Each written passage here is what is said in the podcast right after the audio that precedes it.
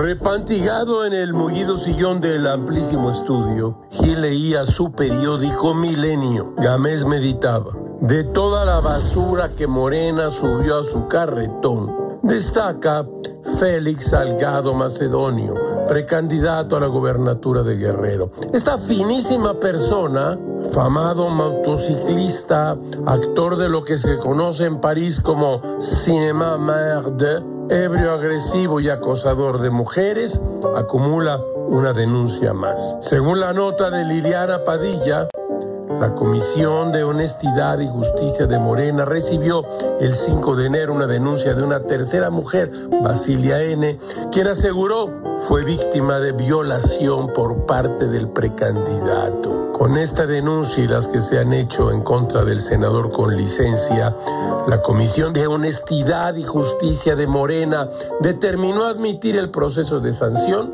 por lo que el viernes 29 de enero deberá responder.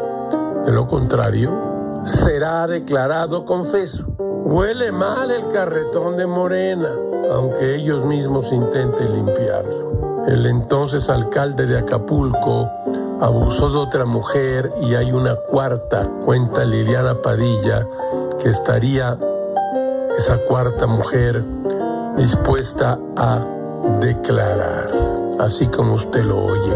Gil siempre supo que cuando leía en la prensa de este sujeto que Félix debería estar en la cárcel, pero ahora existe la posibilidad de que con su vaselina se deslice hasta el cargo de gobernador. Todo es muy raro, caracho. Como diría Joseph Sanial Dubé, los abusos, aún en el estado más sólido, son minas sordas que tarde o temprano estallan.